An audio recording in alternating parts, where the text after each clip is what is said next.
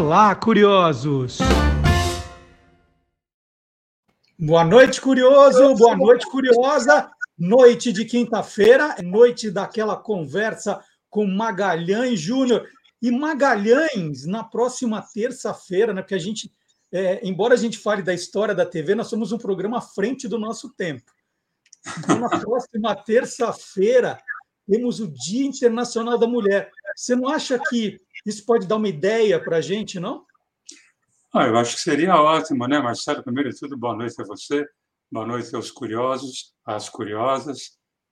Olha, Marcelo, nesses meus quase 40 anos de TV, eu conheci e trabalhei com um grande número de, de mulheres, é, maquiadoras, camareiras, assistente de produção, figurinista, cenógrafa, produtora, editora, garota propaganda, atriz, roteirista, cantora, apresentadora, repórter, diretora, né?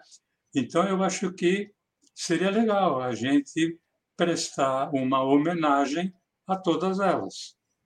Então, olha, então já que você gostou da ideia, vamos fazer o seguinte: vou te dar um tempo para você bolar esse programa. O tempo da vinheta. Vamos lá.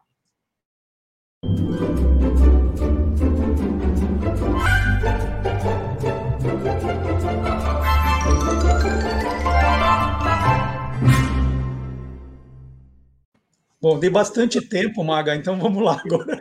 Aí você faz o programa agora do jeito que você quiser. Como você quer fazer o programa? Me explica. Né? Você teve tempo para pensar, para produzir, né? para pesquisar. Vai, agora é com você.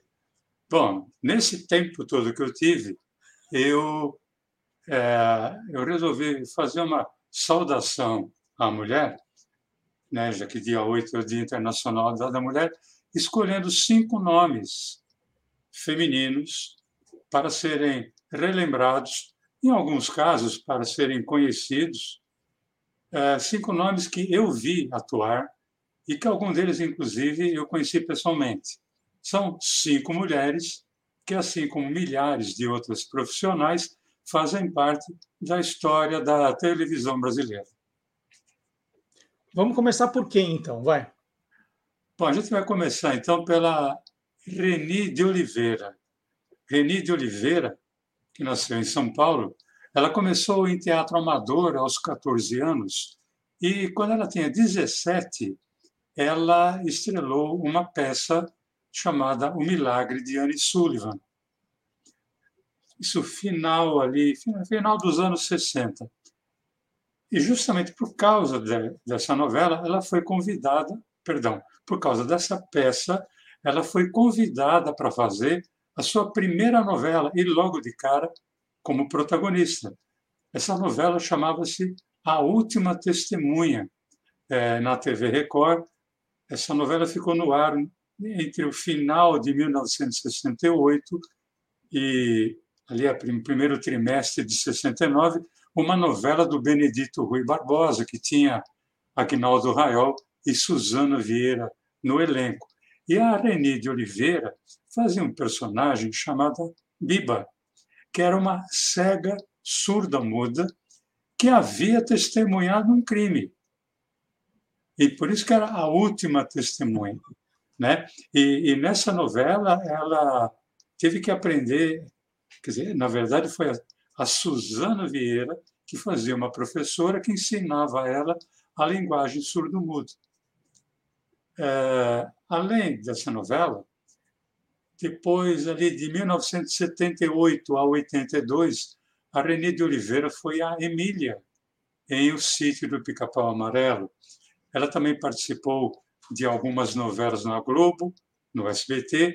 Seu último trabalho foi na TV Manchete, em 1986, e hoje sabe-se que ela vive no Canadá. O Mago, eu achei um pouco fácil isso, porque eu te dei bastante tempo para você pensar. Então eu quero aumentar o desafio. Da Reni, eu queria que você contasse, uma daquelas curiosidades, aquelas que a gente não acha em qualquer lugar, aquela que só quem é pesquisador, quem tem um acervo muito grande sabe dela. O que tem muita sorte, né, de encontrar. É, é também. A, é, A Reni de Oliveira, Marcelo, foi a primeira atriz a raspar o cabelo careca. Ficou careca na TV para fazer uma novela. E justamente a novela que eu estou falando é A Última Testemunha, de 1968. É, foi a pedido do Walter Avancini, que era o diretor da novela. A personagem Biba, ela teria que fazer uma cirurgia para que ele fosse permitido enxergar, passar a enxergar. Então, o Walter Avancini sugeriu que a Reni de Oliveira cortasse o cabelo, mas não só cortasse, passasse máquina zero. E foi o que ela fez. Né? E mostra é, o desprendimento né? e a entrega da atriz. É, esse mesmo tipo de acontecimento iria se repetir ali em 2000, 2001, com a Carolina Dickman. Ela fazia a novela Laços de Família e, por causa do, do personagem, em cena, ela teve o cabelo raspado, ela ficou careca, né, com direito a muito choro, tudo a mesma coisa que aconteceu com a Reni de Oliveira, que foi a precursora desta coisa, então, de rapar careca em nome de uma personagem. Bom, você já deu a deixa, você vai de algum jeito lembrar que a novela Laços de Família, do Benedito Rui Barbosa, tinha um, uma personagem chamada Helena. Helena é o nome da sua neta. Você não vai fazer isso? Não, já, você já fez.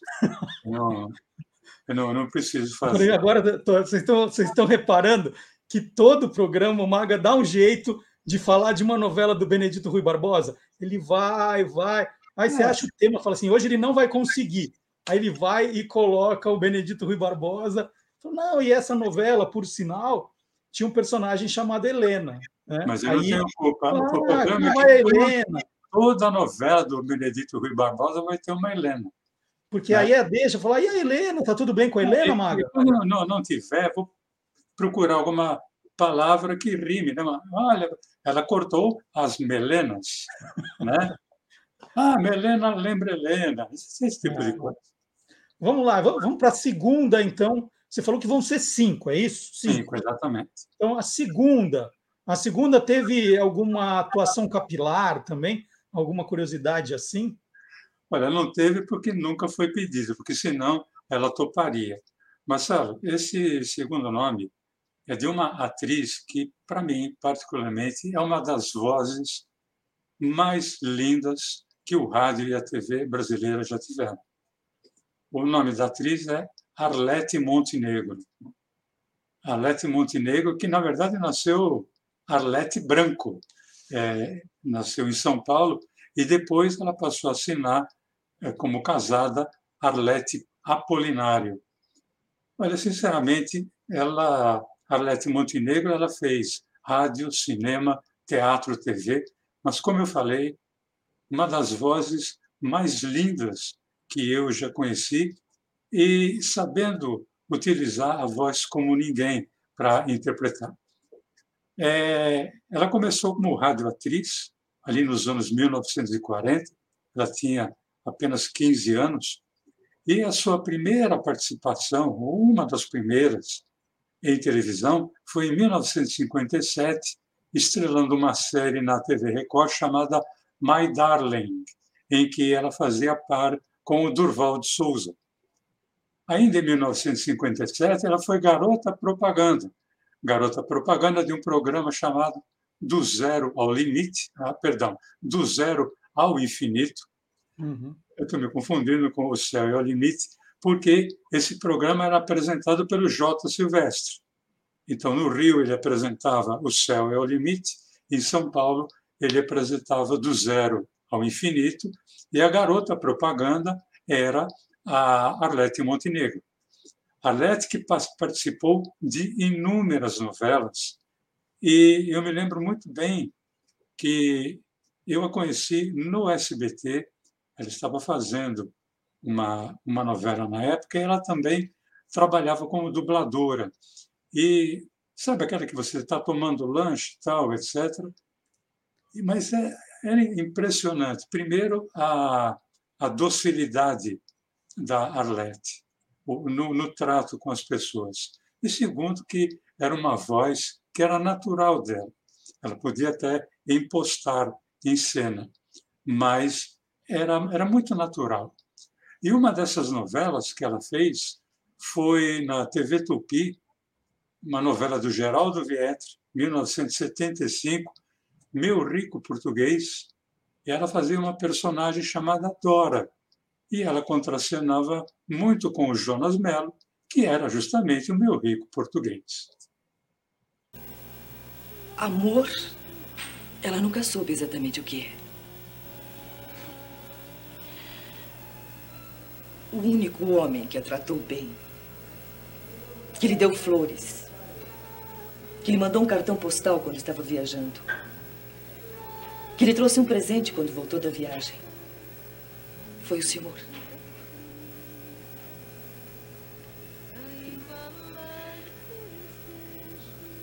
Quem não está acostumada nunca a ser receber um gesto de respeito, de carinho, de bondade, de amizade.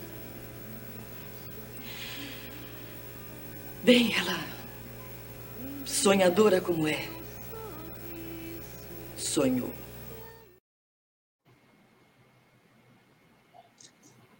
E, Marcelo, e como eu falei que ela é dubladora, é, em dublagem, a Arlete Montenegro fez vários trabalhos em desenho, série, longa-metragem. Por exemplo, ela emprestou a sua voz na redublagem do personagem da Lili Monstro, da série Os Monstros, que era interpretado pela Ivone de Carlo. E também interpretou, eh, emprestou todo o seu talento para pôr voz na dublagem do personagem da atriz Meryl Streep no filme O Diabo Veste Prada. Só isso. Né? Sensacional. Normalmente você me pergunta se tem alguma curiosidade. Você não vai perguntar, não? Imagina. Não vou te perguntar. É, Maga, tem alguma curiosidade sobre a Arlete? Aliás, tem gente que confunde Arlete Salles com Arlete Montenegro. Não tem nada a ver. Não, gente. não tem nada a ver. Diferentes. E Agora, também, uma curiosidade. também não tem com a Fernanda Montenegro. É, né? é uma mistura das duas. Né? Sim. Mas, olha, ela tem, tem duas curiosidades. A primeira é que ela foi a primeira vilã de novela. Aquela que o povo realmente ficava uh, com bronca. Isso aconteceu na novela Ambição, de 1964, na TV Celso. Ela fazia um personagem chamado Belinha. Então, assim, como característica de vilã, Arlete Montenegro foi a primeira ali a ser reconhecida, a ser reconhecida na rua e ser xingada. Uhum. Né? Você lembra que era, eram outros tempos, né? É, deve ter sido xingada de boba. É. Né? Feia. Agora, tem uma outra curiosidade, e foi isso que me fez aproximar da Arlete, porque foi uma novela que eu curti muito. É, em 1968, ela fazia uma novela da Ivani Ribeiro chamada A Muralha. Depois houve um remake, há tempos atrás, na TV Globo, mas o original foi pela TV Excelsior.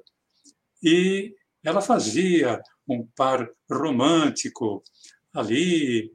É, eu não estou. Agora me está fugindo o nome do, do ator com quem ela fazia par romântico, mas como o, o caso é ela, tudo bem.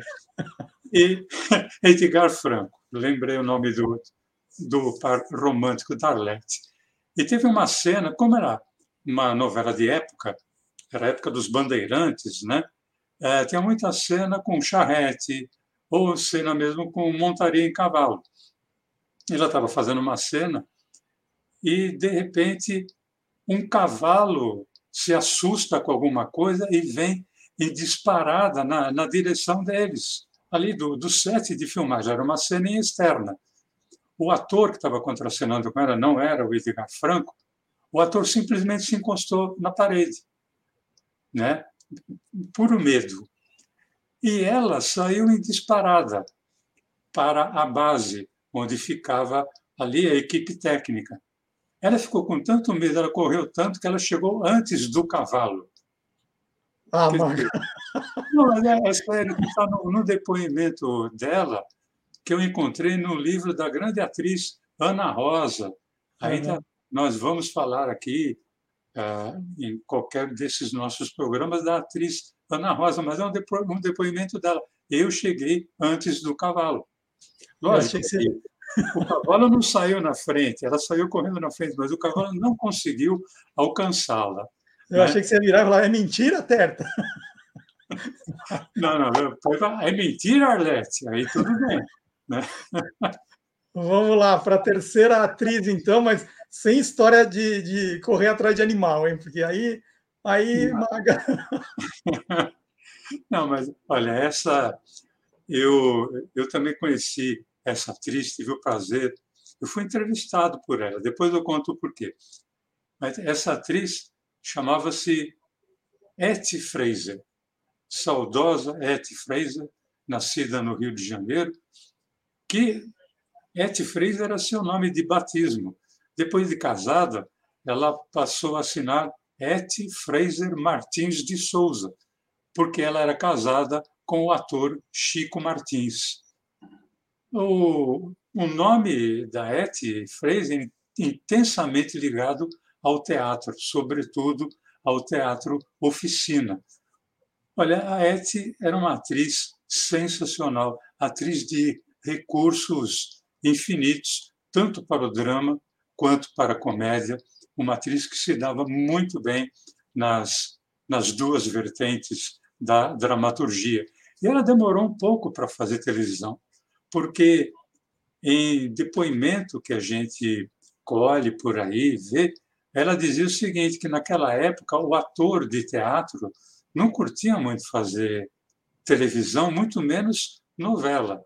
Uhum. Tanto que a primeira novela que ela foi fazer foi em 1968, a convite do autor da novela, que era o Braulio, perdão, Braulio Pedroso.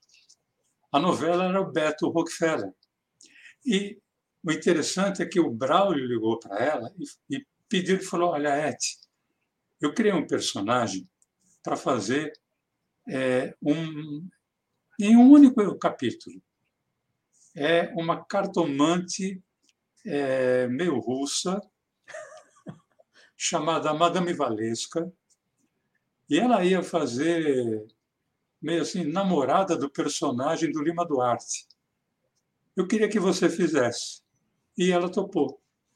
Porque era o Braulio Pedroso, porque era um capítulo só. E a participação dela foi tão sensacional que o Braulio pediu, não, eu vou ter que esticar, se desculpa, mas ela acabou fazendo vários outros capítulos é, ali do Beto Rockefeller, fazendo essa maravilhosa Madame Valesca. Vitória, amiga. Madame, vamos ler as cartas aí? Não, não. Hoje não está bem. A madame nem tocou na comida, madame? Não não estar com fome. Pelo amor de Deus, a madame não está com fome? Estar muito preocupada. Sim, então o caso é grave, né? Estar muito preocupada com um amigo de Vitória. O que, madame? A madame levou nas cartas, o Beto vai perder a corrida? Não, eu não ler cartas. Ter um pressentimento. Bom ou mal? Ter um pressentimento muito mal. Tem certeza que não é indigestão? Eu nunca sofrer de indigestão, não vai começar a ter sofrer de indigestão agora, depois de quarenta e tantos anos. Então era melhor a madame comer um negocinho. Você contou que o Braulio adorou a participação dela é, com esse personagem. E ela, ela se encantou por novelas e aí começou a fazer novela uma atrás da outra, assim? Não, não. Olha, o encanto da Eti é, Fraser sempre foi mais o teatro, né?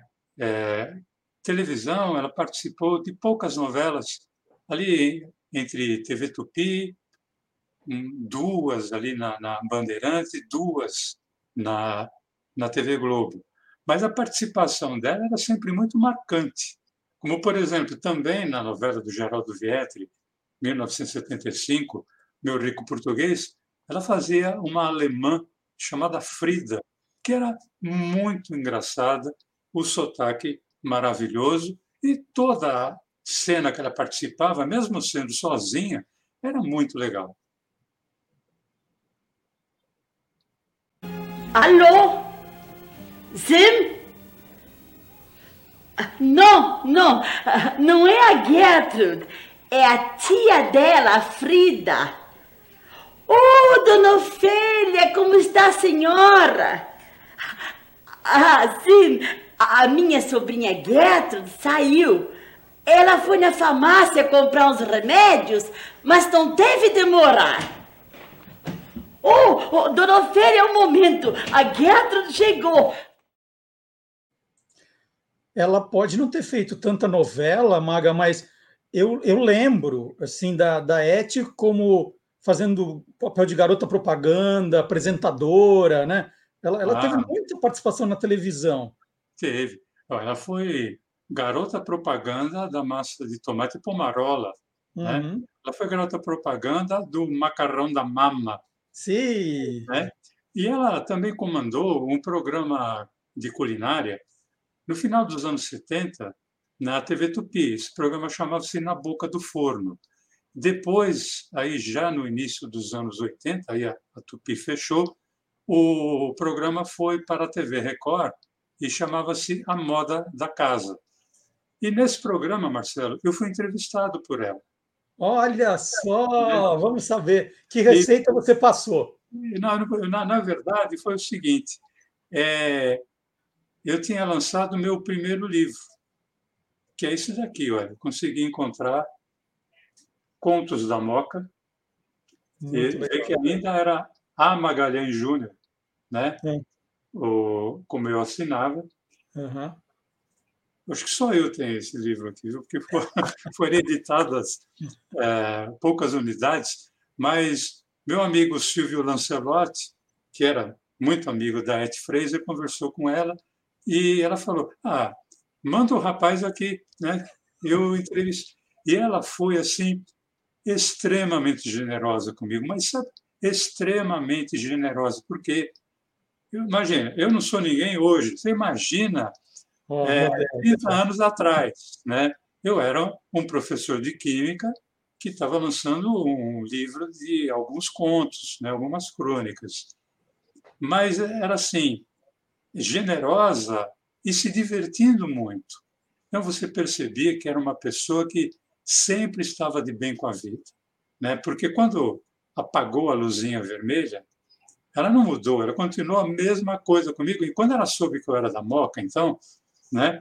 Porque é, Moca é o mesmo bairro ao qual pertencia Geraldo Vietri, autor novelista, nós já falamos dele aqui no, no programa, e ela só fazia novela do Geraldo Vietri. Ela fez aquela primeira do Braulio Pedroso, as outras quatro ou cinco que ela fez na, na TV Tupi foram todas do Geraldo Vietri. Quando ela soube que eu era da, da Moca, aí, porra, meu! Né? Então, mas isso já com câmera desligada, tal, etc. Uma pessoa muito doce. Cara, eu fico muito emocionado, sensibilizado de falar dela, porque ela foi muito generosa comigo. É, nessa época, você ainda era professor, tal, mas durante a entrevista, você já fazia umas piadas, assim, os trocadilhos, ou você era mais serião, Maga? A minha expressão facial sempre foi séria, né? sempre. E eu, eu, eu sou uma, uma pessoa de poucos sorrisos, né? Claro que eu sorrio e tal. Agora, sempre fui uma praga para trabalhar com palavra, né? Mesmo como professor de química, eu, eu sempre me dei bem mais com as palavras. Muito bom. Então, agora, quarta personagem. Quem é e o que tem de especial? Bom, essa, o que ela tem de especial é a, a, ela. Só, só o fato de ser Leila Diniz. Só por isso ela já é especial. Né? É Leila Roque Diniz, que nasceu em Niterói, 1945, e nos deixou prematuramente em Nova Delhi, na Índia, num acidente é, aéreo, ela estava voltando da Austrália, se não me engano. A Leila Diniz ela teve a sua carreira muito mais ligada ao cinema e ao teatro, e também ao teatro de revista. Mas a Leila, eu trouxe esse nome para, é, vamos dizer assim, a nossa saudação às mulheres, porque a Leila Diniz, para a televisão também, ela não foi só o símbolo da mulher rebelde. Ela é, sempre foi, o símbolo da mulher livre. E eu acho que isso foi muito importante. Em televisão, a Leila Diniz participou de novelas, algumas com muito destaque, principalmente Anastácia, a mulher sem destino. E a chamada da Anastácia tinha muito a ver com o filme que ela havia protagonizado um ano antes, que chamava-se Todas as Mulheres do Mundo.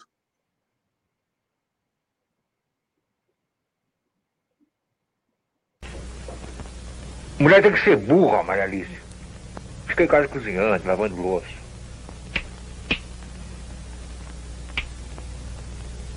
Eu não acho, não. Vocês homens são todos iguais. Gostam das mulheres independentes e das que não são. Ah. Talvez você tenha razão. O pior é que eu acho que nós mulheres é a mesma coisa.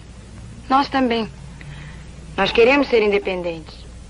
E não queremos.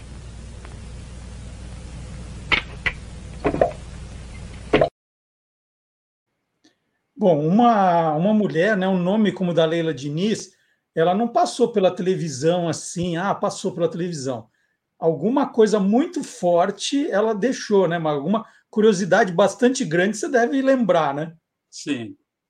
É, duros são aquelas que você pode contar. Né? Mas eh, tem uma, eu fui pesquisar e encontrei uma que é, foi assim: a Leila foi convidada para fazer uma novela na Globo chamada Dez Vidas. E essa novela era iria fazer um personagem chamado Pompom. É, mas ela não tinha sido a primeira opção. A primeira opção era a Regina Duarte. Só que a Regina é, se negou a fazer a novela porque já era uma época em que a TV Celso não estava pagando. Não é que não pagava bem, ela não pagava. Então a Regina pulou fora falou: não, não vou fazer. Aí eles foram chamar a Leila Diniz. A Leila falou: sem problema nenhum, vamos fazer. Só que, como eu falei, ela era uma mulher livre, né? E quando ela chegou para o primeiro, para gravar a primeira participação dela, ela falou: Bom, só uma coisa antes. Está é, tá garantido o pagamento? Não, tá, tudo bem. Só que eu quero receber antes. Aí não, é, ninguém recebe antes. Ela falou: também ninguém paga depois. E aí, não tem acordo, ela falou: bom, então vocês fiquem com o pompom que eu vou embora. E foi embora. Então, mostra muito o, o tipo de personalidade que, que ela tinha. Eu acho que é essa colocação do, olha, ninguém recebe antes. Tudo bem, mas também ninguém paga depois. É, mostra muito bem a liberdade que ela tinha de escolha, né? E por isso que ela é muito citada como uma uma das marcas, né, da, da, da mulher livre. E por isso que ela foi trazida aqui. Além do que, não vou dizer que ela foi minha namorada, porque eu já tive várias, né? Só, várias. só no programa de hoje já aumentou a lista consideravelmente. Eu, eu namorei, é a única, o único problema é que elas nunca souberam, é. né? Mas como ela era, ela era muito para o meu caminhãozinho, então não, eu nunca, nunca fui minha namorada. Mas a Regina Duarte mudou muito, hein? Ela não quis fazer a novela Pom Pom, depois o outro lá que adora fazer pum pum com a, com a Arminha, né? chamou, ela foi correndo, veja só. Ah, mas, é, mas, aí você vê, talvez o pagamento tenha sido outro, né? É. Mas o vamos custo lá. foi alto, o custo foi não, alto. Vamos, não vamos falar disso, porque a gente entra em depressão aqui. Bom, cinco nomes femininos para prestar uma homenagem ao Dia Internacional da Mulher. Né? O Maga está fazendo essa homenagem. Então falta a quinta e última. Quem será? Olha, Marcelo, eu, como eu disse, eu conheci da, das cinco, eu conheci algumas, né? Essa foi uma que eu conheci e, eu não trabalhava em televisão, eu era assim adolescente ainda. Chama-se Sônia Ribeiro. Sônia Ribeiro, para mim, é, foi uma das. Ela está assim, no top 3 das melhores apresentadoras que a TV brasileira já teve. O nome da Sônia Ribeiro, na verdade, era Neidimo Carzel. Ela foi locutora, radioatriz, produtora, apresentadora e ela teve o seu nome sempre muito ligado ao nome do seu marido, Blota Júnior, né? que foi com quem, aliás, ela apresentou um, do, uma das um dos primeiros programas que ela apresentou em televisão foi justamente, junto com o Blota Júnior, em 1957, TV Record, o programa chamava-se Sucessos Arno.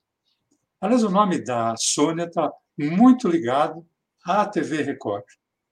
E uma primeira curiosidade. Quando ela se casou com o Blota Júnior, isso ainda antes dela ingressar na televisão, ela era, pertencia só à Rádio Record, ela passou a assinar Neide Mocarzel Blota Júnior. Então, é uma das poucas mulheres, eu acho, que tem Júnior no nome. Exatamente. É, é verdade. Um homem chamar Júnior, tudo bem, ele é o mais novo. Mas uma mulher chamar Júnior é uma Bom, mas, enfim, é uma curiosidade para Sônia Ribeiro, que, como eu disse, foi uma das maiores e mais elegantes apresentadoras da TV brasileira, apresentando programas próprios, vários programas ela apresentou, principalmente aqueles programas vespertinos dedicados à mulher. Ela sempre teve muita facilidade em se comunicar com a mulher, mas não a mulher é, dona de casa, mulher submissa. Não, a mulher também aquela que almeja algo além. Né? Os programas dela procuravam tra trazer isso. E também programas de gala. Né? Por exemplo, a entrega do troféu Roquete Pinto, nós já falamos desse grande prêmio aqui, que é, é foi considerado o Oscar da televisão brasileira, troféu Chico Viola, que era o troféu aqueles que se notabilizavam na música.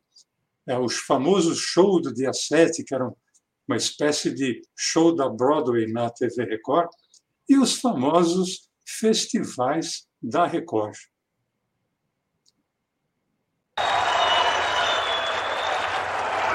Senhoras e senhores, boa noite. Estamos abrindo nesse instante a finalíssima do terceiro Festival da Música Popular Brasileira. Você falou, Maga, que a Sônia Ribeiro ela foi radioatriz. Ela não fez nada como atriz na televisão? Olha, você sabe que quem trabalhou em televisão dos anos 50 aos anos 70, é, dizer que fez só uma coisa. Ele fazia tudo. Ela fazia tudo. Né? Então, ela, é uma mulher polivalente, também teve seu período de atriz numa, num programa que foi famosíssimo nos anos 60, chamado Família Trapo. E ela participou da Família Trapo numa época em que outra mulher maravilhosa, que era Cidinha Campos, ela estava fora do programa.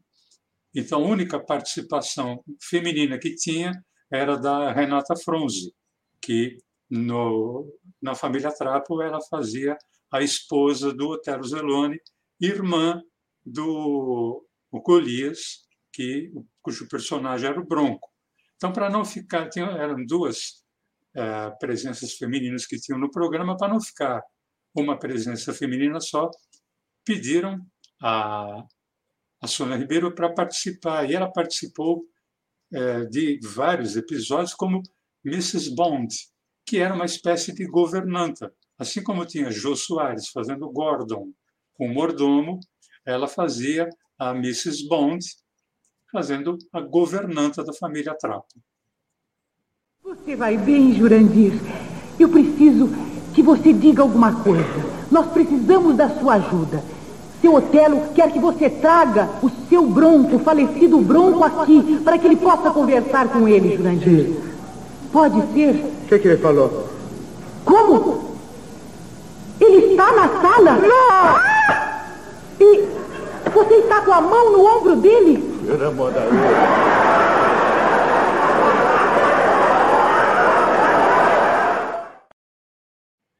Bom, e assim, né, nós vamos encerrar esse programa, que é já a nossa homenagem ao Dia Internacional da Mulher, que será comemorado na próxima terça-feira, 8 de março. E foi muito bem, Maga. Em seis segundos, você conseguiu fazer um programa belíssimo, lembrando dessas cinco mulheres incríveis. Se eu te desse mais dez segundos, o que, que você faria, então? Ah, eu, eu acho que eu faço mais cinco. Se você quiser, pode fazer semana que vem. Vamos fazer? Mais cinco? Vamos, vamos. Faço eu topo, eu adorei. É, Então, mais pra cinco. A mais gente, cinco. como, o nosso programa está no meio do Dia Internacional da Mulher, na quinta, né?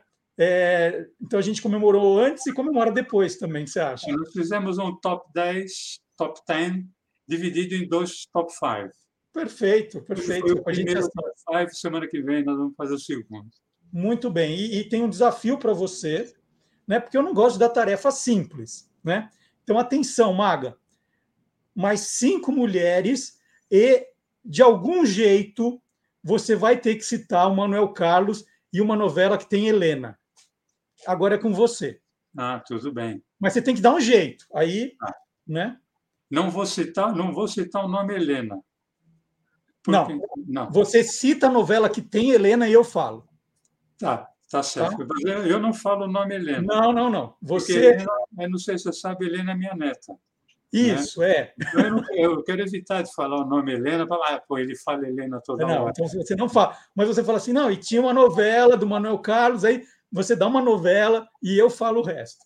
Esse é Tá o bom. desafio. Mais cinco com esse desafio interno, tá bom? Tá bom. E, na- e agora, sábado, tem o Olá Curiosos, das 10 ao meio-dia. Você pode também assistir a hora que quiser. Antes de ir embora, não esqueça do seu like, do seu comentário. E se você não se inscreveu ainda, está ali a sinetinha aqui em cima para você se inscrever, se você estiver no YouTube. E compartilhe também o nosso programa para criar um maior engajamento aí nas redes sociais. Maga, até quinta que vem, hein? Até quinta que vem, Marcelo. Tchau, gente. Tchau, tchau.